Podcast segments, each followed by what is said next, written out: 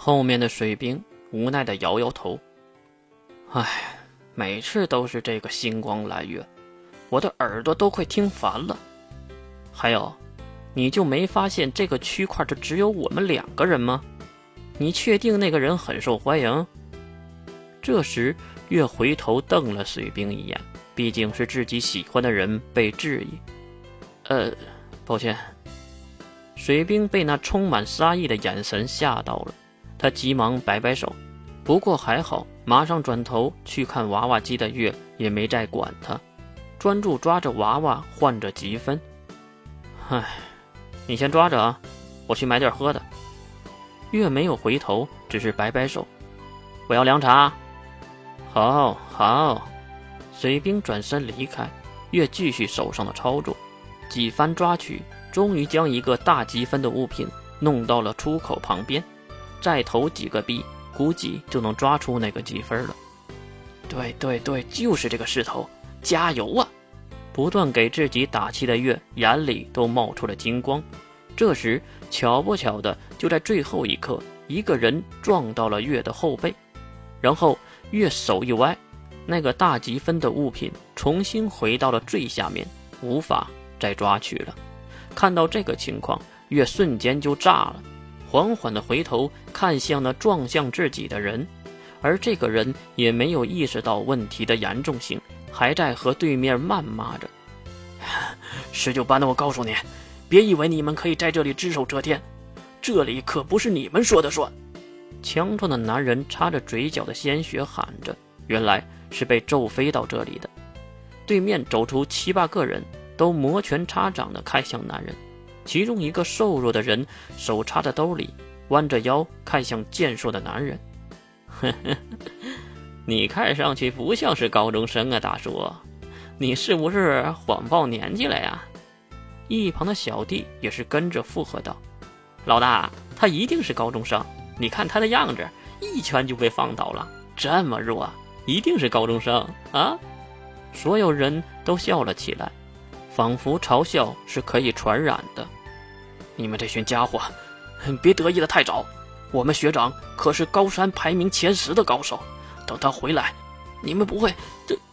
嗯，双方的对话被打断。那是因为月在那个强壮学生的身后拍了拍他的肩头，回头看向月的学生一眼就认出了他。为什么撞我？你知不知道，刚才那个大的有多少积分？啊！这个强壮的学生当然听不懂那月话中的意思，不过他知道自己应该保命，赶紧解释。啊，我我我我我我是被打到这里撞到你的，是是他们打的我。月一把将这个学生推到一边，看向对方。是你们把这个大块的猪肉丢过来的？这个说话方式是月的习惯。对方的首领竟然没有认出月，而是用大拇指指了指自己。你可能是不知道我是谁，才和我这样说话的小弟弟。我是这个校区高山年主，排名九十九的百名内的五科生。我劝你没有受伤之前，赶紧给我道歉。哦，九十九名，很强吗？就听到轰隆的一声，地面的瓷砖飞溅而起，月已经闪身到这个人的正上方，一脚将他踩到了地表之下。在场的所有人都没有反应过来，那毫秒之间到底发生了什么？一直等到尘埃落定，月那愤怒的面孔才显露了出来。月，那个英雄月，小喽啰们终于认出了对方。啊，你你说那个整个石山校区四十五万学生中，技能的顶峰，能力的首座，最强的存在。英雄月，这时巧不巧的，游戏厅的视频广告再次响起，依然是那个招生的广告，而视频中的主角也就是他们眼前的月，如假包换的长相。呵，是是他。这时的月抬起了脚，跳到另一边，看向其余的喽啰。不错，是我。说完，月就冲了上去。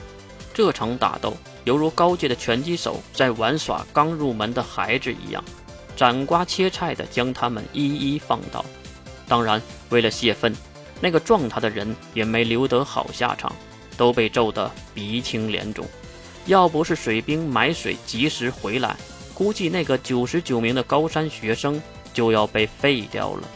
至于事件的平息，是一直等到了对能力者办公室的人来了以后才告一段落。不过，却出现了和谐的一幕：军方对能力者办公室（简称对能办）还有游戏厅的一群人都围在了娃娃机的周围。一群鼻青脸肿的学生们在投币抓着娃娃，因为这个是月给他们的惩罚，说抓不出那个大的就不会放过他们。由于是英雄月的话，即使是对能办和军方都很难反驳。在军方，他也有很高的威信，因为他总是帮助军方去抵御魔兽的入侵。至于对能办，就更不敢多事了，所以只能看到这群倒霉孩子在抓娃娃了。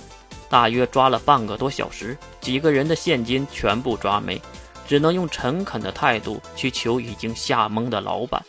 老板也是急忙掏出了应该用很多积分才能兑换的周边，也就是那个星光蓝月的手制徽章，送给了月。这场事件也算是终于结束了。闹事儿的月举着徽章走回寝室的路，而那些学生却被带到了队能办教导。这就是武力至上的第十三校区中烟学院。可是如此巅峰、如此强硬的英雄月再也不会有了，因为还是那道声音回旋在耳边：“琉璃月，琉璃月，英雄，就是比变态还变态的变态。”